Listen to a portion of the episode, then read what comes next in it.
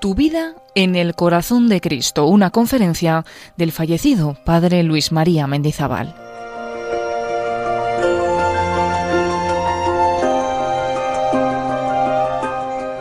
Voy a hablar de tu vida en el corazón de Cristo. Primero, tenemos que tener vida y esa vida nos la trae Jesús. Jesús es el camino, la verdad y la vida. Y la vida es el amor. Ahí está la vida. La vida del hombre es el amor. Y en el hombre es verdad que existen grados diversos.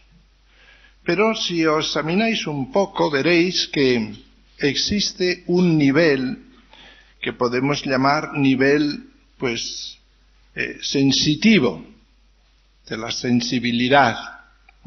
Cuando una persona, por ejemplo, está en coma, tiene una vida vegetativa, y es una vida, tiene vida, no ha muerto, tiene vida, pero es vida vegetativa.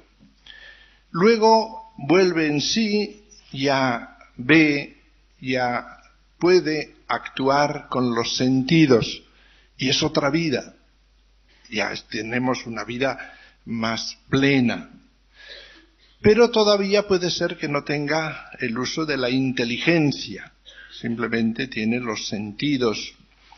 La inteligencia es otro nivel de vida y cuando a una persona se le despierta la inteligencia, pues se le abre un horizonte de vida.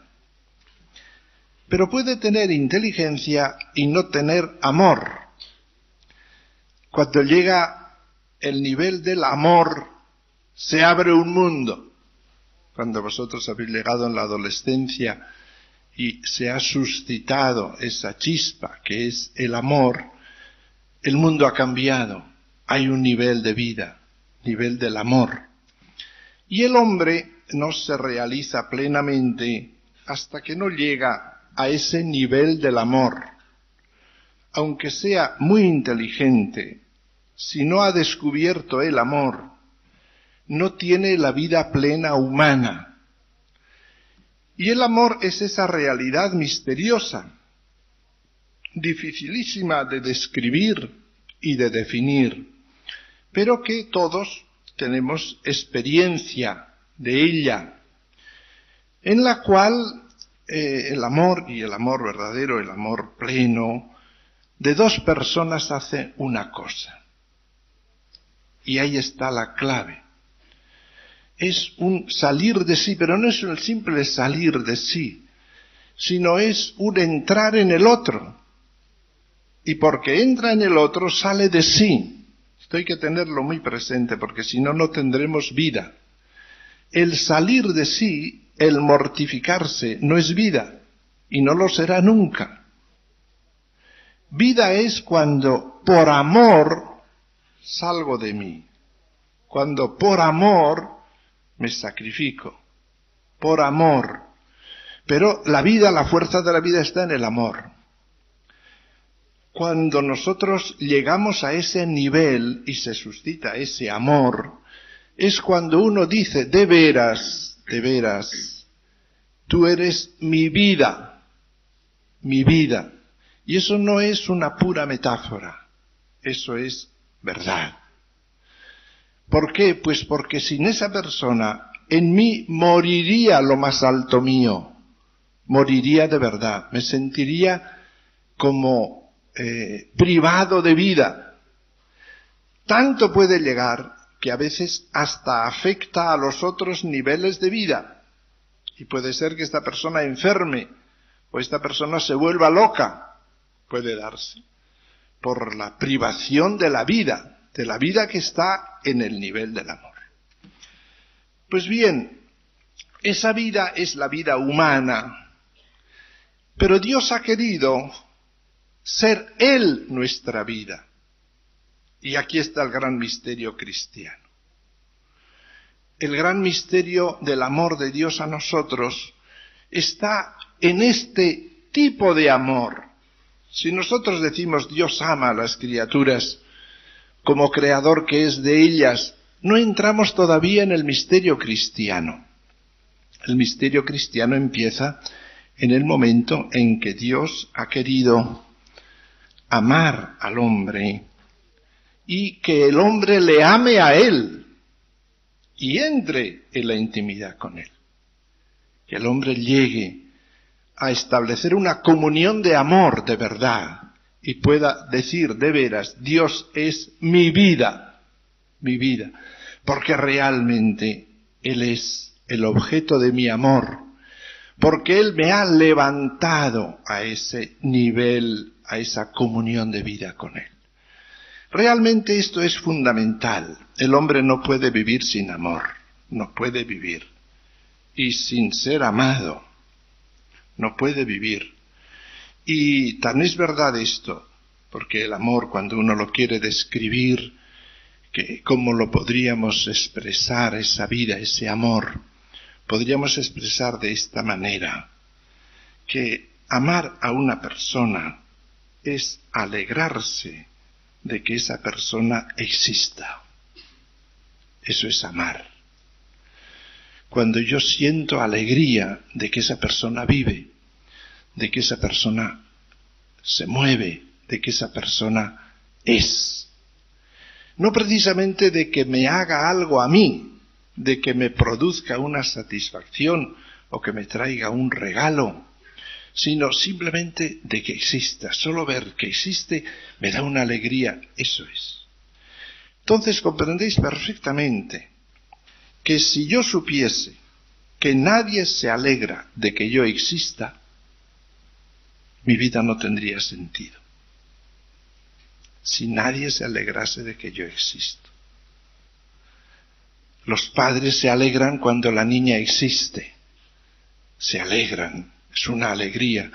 Y entonces esa niña se siente amada. Ya en ese nivel todavía, sin ser muy consciente, pero ya empieza a ser feliz porque se siente amado. Pues bien, el eh, cristianismo nos enseña que Dios se alegra de que tú existas. Se alegra. Y se alegró eternamente de que existieras y ha puesto como su ilusión de Dios el enriquecerte con sus dones y con el don de sí mismo. Veis, aquí estamos en el nivel de la vida. El gran anuncio cristiano es este. Dios te ama, Dios te ama. Y ese mensaje de amor nos ha venido a nosotros por Jesucristo, que es el que ilumina toda nuestra vida y el que puede decir yo soy la vida. ¿Por qué? Porque soy la verdad. Pero la verdad en el sentido no filosófico, sino en el sentido de San Juan. En el San Juan, eh, la verdad significa esto.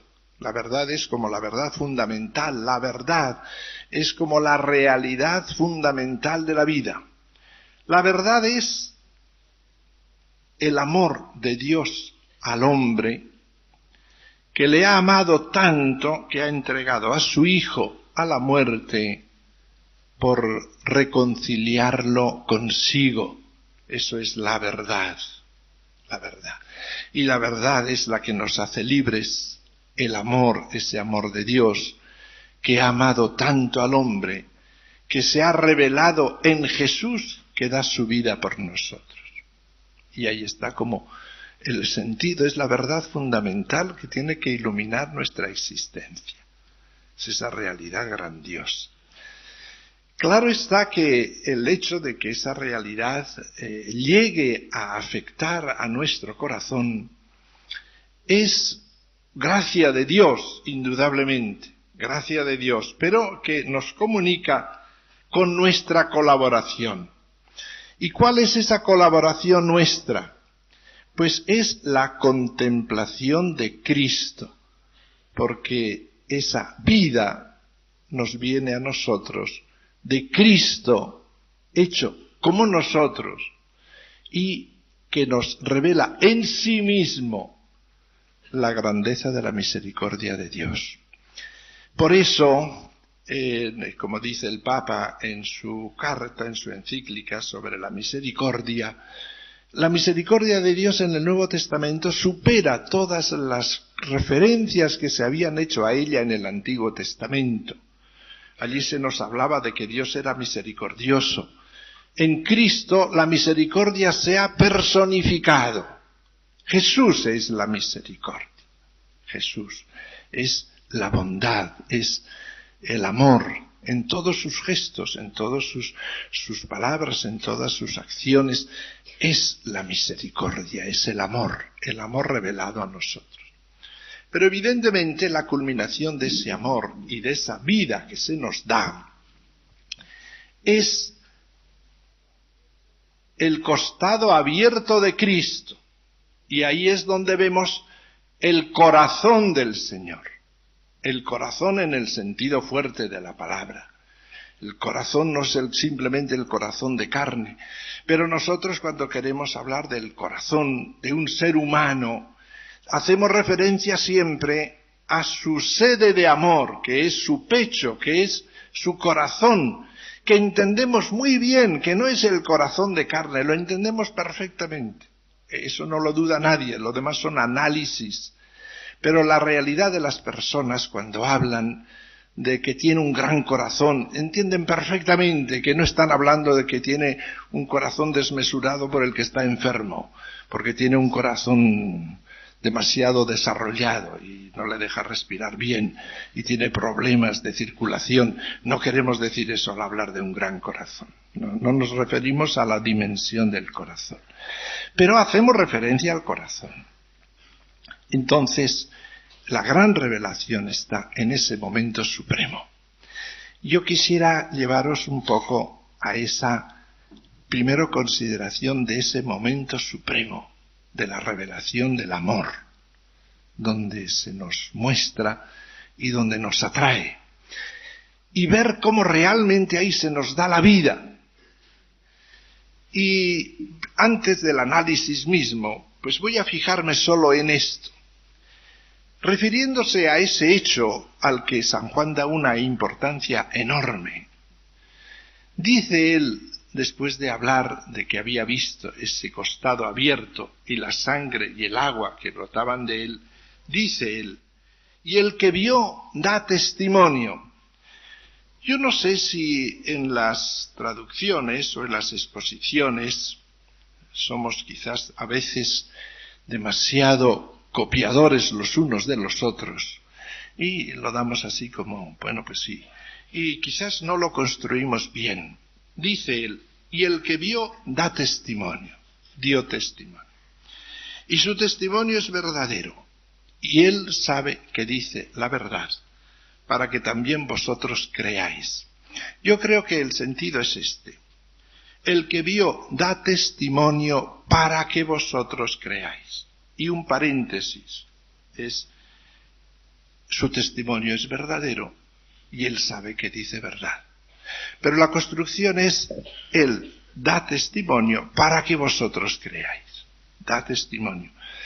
Bien, y no dice más para que vosotros creáis. Pero si nos referimos al capítulo 20 del mismo San Juan, versículo 30, al terminar él la manifestación a Santo Tomás, donde terminaba la primera redacción del Evangelio, dice, otros muchos signos hizo Jesús ante sus discípulos que no están escritos en este libro.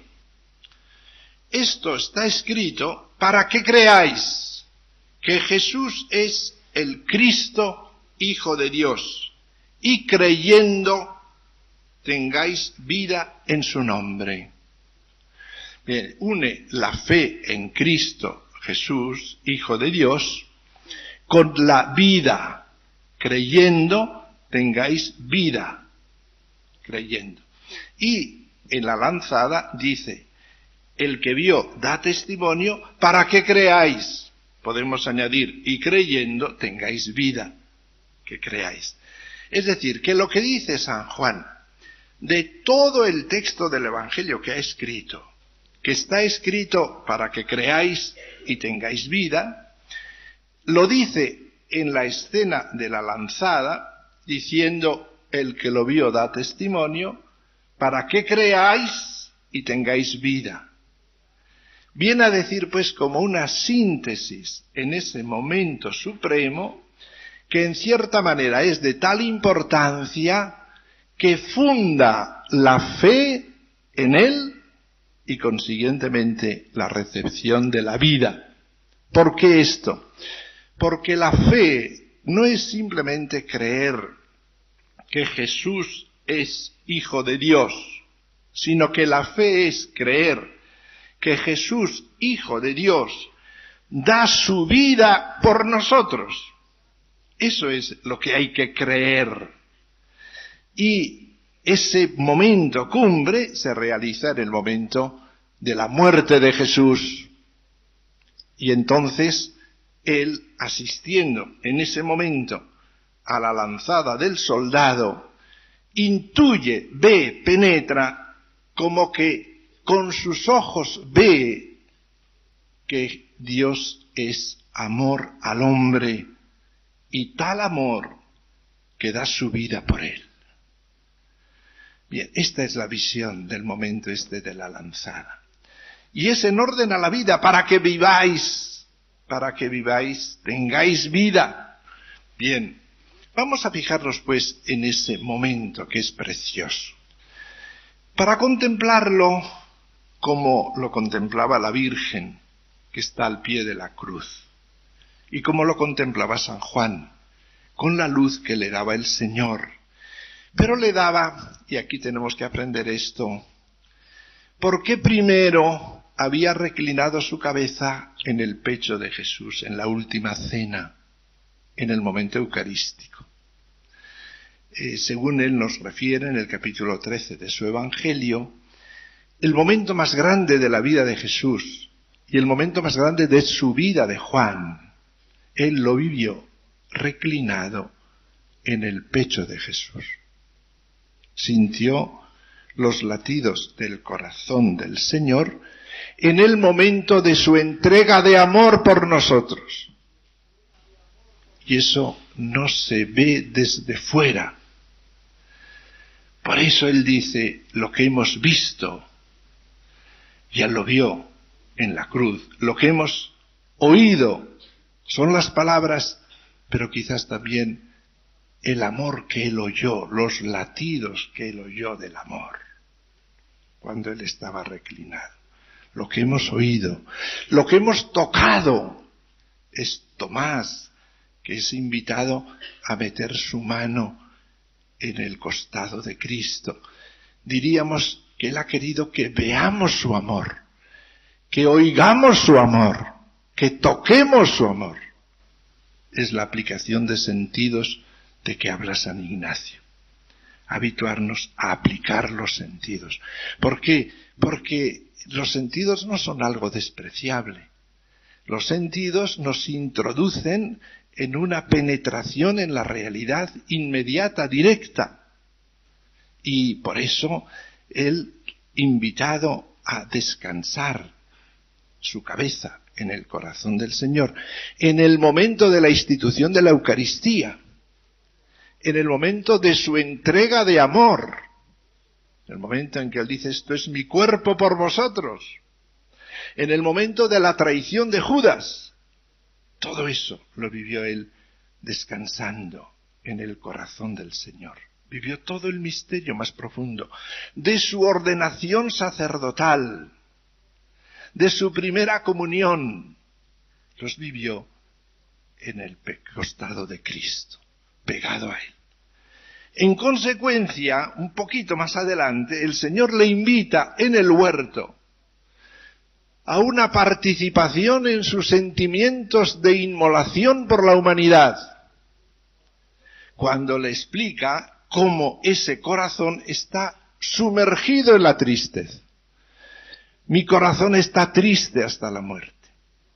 A ese que ha podido sintonizar con el corazón del Señor, ahora le invita a que sintonice con su corazón redentor en el momento en que pesa en él el pecado de la humanidad. Y una vez que ha participado así, contempla el costado de Cristo abierto y entiende y da testimonio. Vamos a ir a ese costado abierto así. Decíamos la Virgen y Juan, preparados los dos por el Señor para captar la profundidad de ese momento.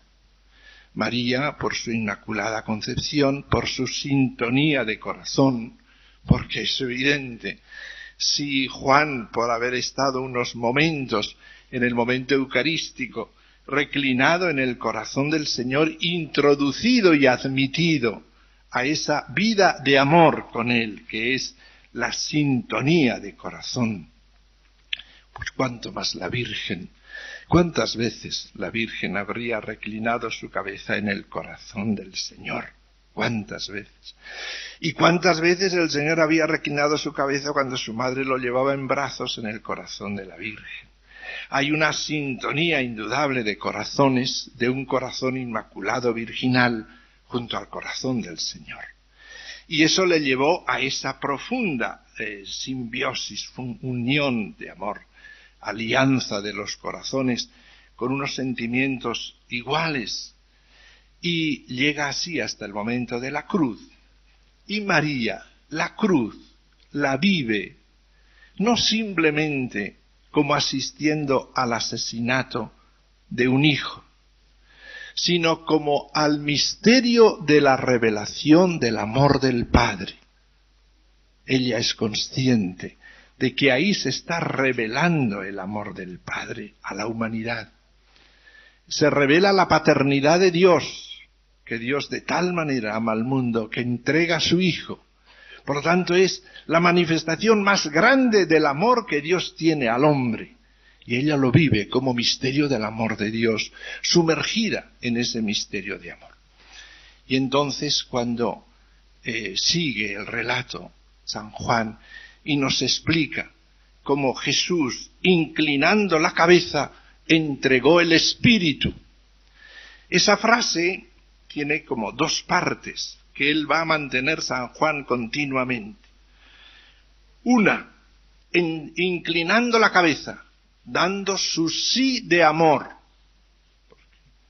Ese inclinar la cabeza viene después de que él ha dicho, todo está cumplido. Todo está cumplido, es todo está llevado a término. ¿Qué es lo que está llevado a término? La orden del Padre, la voluntad del Padre puesta en su corazón de que dé la vida por los hombres. Ya está cumplido. Ya lo llevo a término mi obediencia al Padre.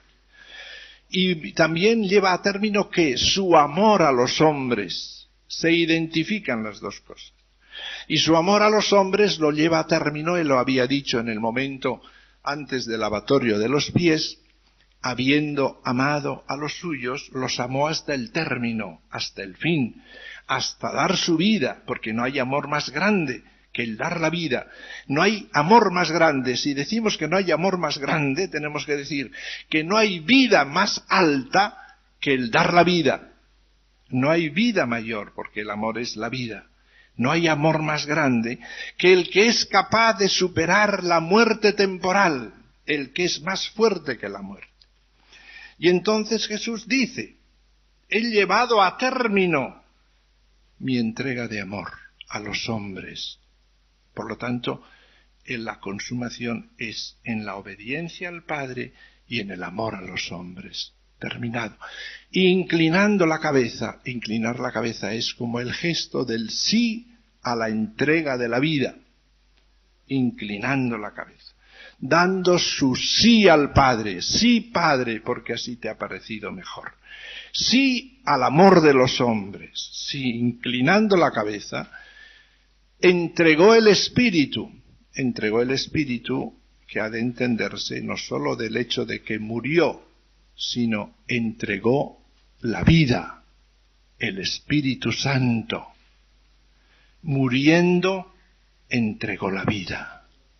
Muriendo, dio la vida porque muere, no muere el amor, sino Él es el que muere de amor y da vida, y la vida que da es el don del Espíritu Santo, que es el agua viva que Él había prometido y cuya sed había gritado en la cruz, tengo sed de dar la vida, de dar el espíritu a la iglesia, a la humanidad. Inclinando la cabeza, entregó el espíritu. Y inmediatamente ahí se inserta esos versículos de San Juan, que son maravillosos y que vienen a ser como una especie de ampliación de esa última frase, en dos sentidos, esa ampliación. Una, en cuanto que en todos los sinópticos, los otros tres evangelistas, la muerte de Jesús está unida al velo del templo rasgado. Dicen todos los otros evangelistas, Jesús expiró y el velo del templo se rasgó. San Juan no dice que el velo del templo se rasgó, sino que dice Jesús entregó el Espíritu y su costado fue rasgado. El costado de Cristo. Entonces, eh, la expresión está expresando la misma realidad. ¿Cuál es la realidad? ¿Qué significaba el velo del templo? Pues significaba que había como lo más profundo del templo, lo más santo, que no había sido descorrido, no había sido revelado. La palabra revelar es correr el velo, revelar, correr el velo. Pues bien, había un velo no descorrido, ni se descorría nunca. Y no podía entrar allí más que una vez al año el sumo sacerdote. ¿Qué significaba? Que había un misterio de Dios no descorrido, donde nadie podía entrar. Y en el momento en que muere Jesús, dicen los evangelistas, el velo se rasgó. ¿Qué quiere decir esto? Que en el momento de la muerte de Jesús hubo tal explosión de revelación que no es que se corrió el velo, se rasgó de arriba abajo, se rasgó, explotó. ¿Por qué? ¿Cuál era el secreto que estaba allí dentro que no se había revelado? Que Dios es amor, pero amor en ese sentido, Dios es enamoramiento hacia el hombre. Amor que da la vida por su amigo, por su amigo, por amor a ese amigo. Entonces es como la muerte, la cruz, es como la declaración que Dios te hace de su amor. Mira, te amo, pero en lugar de decir con palabras, te amo dando mi vida para salvarte. Ese es mi amor. Entonces se rasgó el velo, de arriba abajo. Y como antes no se podía entrar, al rasgarse el velo, se abre el camino para que podamos entrar por él, hasta lo íntimo de Dios, hasta el corazón del Padre. Como dice San Juan, tenemos acceso al Padre, dice San Pablo, dice la carta a los hebreos, por la carne de Cristo tenemos acceso al Padre. Ya podemos entrar, porque la carne de Cristo era el velo, el velo se ha rasgado, por él entramos, pero no de manera material, entendida material, por la inmolación de Jesús y el amor que él nos ha revelado, con que nos ha reconciliado, nos ha puesto una morada en el Padre, podemos estar en la casa del Padre, podemos vivir con el Padre, somos hijos en él, tenemos vida, la vida de Dios, Dios es nuestra vida, Dios es nuestro amor esto se nos revela. El velo se ha rasgado de arriba abajo en la muerte de Jesús. En cambio, San Juan no dice el velo, dice el costado. Viene a decir lo mismo. Inclinando la cabeza entregó el espíritu. Bueno, y rodea todo esto de frases de ponderación y explicación, pero el contenido es un soldado le abrió el costado y salió sangre y agua. Bien, la iglesia se queda como estasiada contemplando esa sangre y agua de Cristo. Y contemplándola así entiende perfectamente, meditando. ¿Qué significa esa sangre que sale? La fuerza está en ese sale, sale. El sale quiere decir algo que se pone a la vista. Se, saca a la superficie algo que estaba dentro, sale, se pone de manifiesto, se revela. ¿Qué es la sangre? No nos fijamos en la pura materialidad. La sangre refleja el don de la vida, la vida material, derramar su sangre, que no es algo como coaccionado, como Jesús dice, nadie me quita la vida, yo la doy. Y tenerlo esto muy presente. Yo puedo dar la vida aunque me la quiten, no me la quitan, yo la doy, yo la doy. Yo recuerdo aquel padre que era un padre muy, muy escrupuloso, que iba una vez en un tranvía y de repente cayó en la cuenta que le habían robado la cartera. Y él enseguida dijo, ese pobre chico va a tener escrúpulos enseguida, como si fuese como si el chico fuera a confesarse enseguida, sí, ¿no? Y dice, y ese pobre va a tener que devolver y qué problema. Y empezó a decir, bueno, el que me haya quitado la cartera, que no se preocupe, yo se la doy, yo se la doy, que se la quede, yo se la doy. No, no tiene que devolver nada, yo se la doy. Bueno, pues bien, le quitaron, pero él la daba. Bien. Esto es importante en el orden de la vida de gracia si miramos las cosas humanamente, la vida se la quitan sus verdugos, le matan. Y sin embargo él dice, nadie me quita la vida, yo la doy, yo la doy. Es la postura del cristiano, que tiene que aprender ahí, enseguida veremos la vida vivida. Entonces Jesús da la vida, es la sangre derramada que recoge todo ese hilo de pensamiento en San Juan que significa el amor hasta el extremo, el amor que da la vida, la vida temporal, que derrama la sangre, que, que entrega su sangre. Y el agua significa el don del Espíritu. Él lo había dicho. De su seno brotarán torrentes de agua viva. Y lo decía del Espíritu que habían de recibir los que creyeran en Él. Y fijaos qué belleza para ver lo que es el corazón de Cristo. ¿Qué significa esto? Significa que muriendo, dando su vida, nos da la vida, el espíritu, el agua, la sangre y el agua del corazón manifestado, saliendo fuera.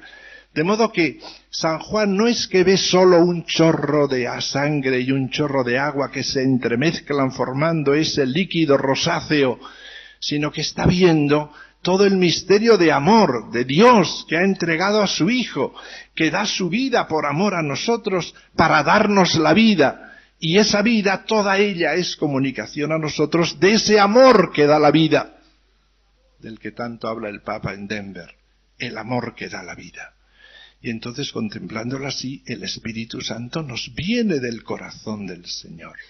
De ahí, del misterio de la redención, del Cristo inmolado por nosotros y glorioso. De ahí nos viene a nosotros.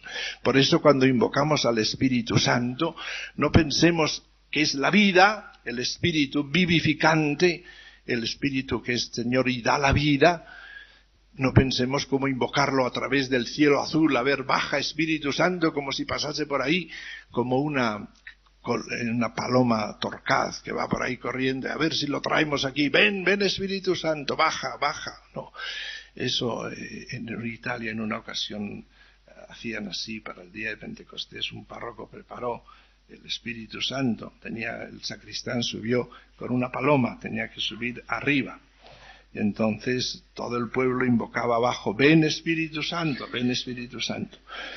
Y, y entonces él tenía que soltarla en un cierto momento y era pues para, para escenificar la venida del Espíritu Santo. Y en efecto estaban todos gritando, baja Espíritu Santo, ven Espíritu Santo. Y el hombre sudaba y pues no habrá llegado el sacristán arriba todavía. Dice, bueno, recemos más fuerte, ven Espíritu Santo, baja Espíritu Santo. Y nada, y venga a sudar otra vez, baja Espíritu Santo, ven. Y se asoma el sacristán y dice, que no está, que se lo ha comido el gato. el Espíritu Santo no baja así, no hay que traerlo así, es invocarlo del corazón de Cristo a nuestro corazón. Es ven Espíritu Santo, ven, así como está esa niña encantadora, esa Miriam, que está en los brazos de su madre y uno le echa los brazos y dice, ven, ven, ven, niño. Pues es así, el Espíritu Santo está en el seno de Cristo, en el corazón del Señor. Y nosotros le pedimos, ven Espíritu Santo, del corazón de Cristo al mío, del corazón de Cristo, de los brazos de Cristo al mío. El, el Espíritu Santo nos viene del corazón de Cristo, de ahí nos viene la vida, y es la vida que tenemos que vivir. Y esa vida, que es la que vemos ahí, es la que San Juan atestigua. El que lo vio, pero lo vio no materialmente, el que entendió ese misterio, da testimonio. Y no el testimonio que nos dais, cómo nos ha amado Cristo. Y es el que el mismo Jesús resucitado nos lo propone, como propone a los discípulos en el cenáculo y a Tomás cuando le dice trae tu mano y métela en mi costado, que es en el fondo como decirle palpa el amor de Dios, toca el amor de Dios, se nos hace como tangible. Y entonces es cuando nos llenamos de vida, cuando sabemos que Dios nos ama y que nos invita a vivir ese amor. Y es lo que nosotros tenemos que vivir en el apostolado de la oración. El Papa Juan Pablo II en una carta que escribía al director del apostolado de la oración de Italia, le decía, el Santo Padre anima a empeñarse de manera más generosa y perseverante en esa forma de apostolado a la cual está llamado todo fiel en virtud del bautismo. Para los inscritos en el apostolado de la oración, tal dinamismo apostólico tiene su centro inspirador en la persona y en el amor de Cristo bajo el signo o símbolo del corazón para el del apostolado de la oración. Hemos de vivirlo así, vivirlo en esta verdad. ¿Y esto qué llevará para nosotros? Pues otra ventaja del corazón del Señor. Es Cristo resucitado vivo que está junto a nosotros.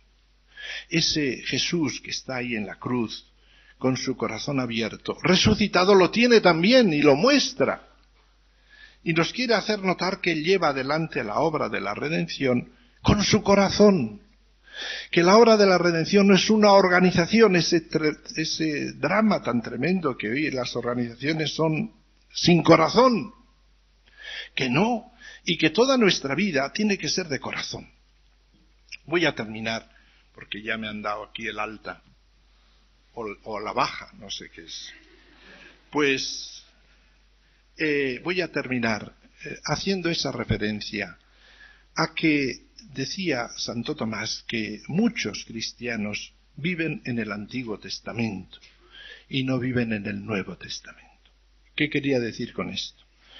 Que muchos cristianos viven en la observancia de la ley, de los mandamientos, y no viven en la intimidad de amor con el Padre y el Hijo en el Espíritu Santo. No viven ese diálogo, no viven una vida que toda ella sea agradar al Señor, sino viven en cumplir unos mandamientos y cuando llega el catecismo de la Iglesia Católica, pues lo primero que van a ver son los mandamientos, a ver si lo han atenuado de alguna manera o a ver si hay algún mandamiento más que, que le hace más difícil la cosa. Pero no comprenden que lo propio del cristiano es el haber sido admitidos a la vida de Dios, a la vida de Dios que tenemos que vivir ahora en la vida real de cada día. La vida real de cada día vivida a la luz del misterio del corazón de Cristo. Pues bien, esto lleva como exigencia el que tenemos que tener en nosotros el corazón del Señor. Para eso se nos da el Espíritu Santo. Entonces la misión que nosotros tenemos es que se manifieste en nosotros la mansedumbre, el amor, la bondad del corazón del Señor. Decía Juan Pablo II en la canonización de la Colombier, para la nueva evangelización es necesario que el corazón de Cristo se pueda reconocer en el corazón de la Iglesia. Y el corazón de la Iglesia no es una abstracción, que en el corazón del cristiano se pueda reflejar el corazón de Cristo. Y esta es nuestra tarea en JRC y en el apostolado de la oración. La tarea es, ante todo, el testimonio de la vida, de una vida cuyo corazón se conforma con el corazón del Señor, cuya mansedumbre refleja la mansedumbre de Cristo. No que no vayamos a tener nuestro carácter, nuestro genio en cierta manera, pero que procuremos que nuestro corazón resume paciencia, bondad. No solo que no se enfade, sino que positivamente ponga bondad. Y esto es importante para vivir. Nuestra vida tiene que ser hecha así. Fijaros que es un enfoque muy distinto. Me propongo no enfadarme. No, eso no vas a hacer, no lo vas a hacer, no. No, como aquel padre que eh, para cuando caía en la cuenta ya estaba el otro rascándose del bofetón que le había dado, estaba en un colegio. Y bueno, pues el hombre pues se le iba la mano, porque a pesar de sus excelentes propósitos, y, y, hasta consagró el brazo al corazón de Jesús para ver si se lo paraba, ¿no? Pero eh, se le iba ya, bueno. Entonces, si yo digo no voy a enfadarme, no es lo más eficaz. Lo más eficaz suele ser esto, voy a procurar rezumar mansedumbre. No, no enfadarme en un momento, sino cargar bondad en todo lo que hago, hacerlo con amor, ir poniendo amor en lo que hacemos. Y entonces nuestra vida será reflejo del corazón del Señor. Y entonces también en nosotros se podrá como reflejar continuamente el amor del Padre manifestado en Cristo, que nos hace también nosotros dar la vida por nuestros hermanos. Nada más.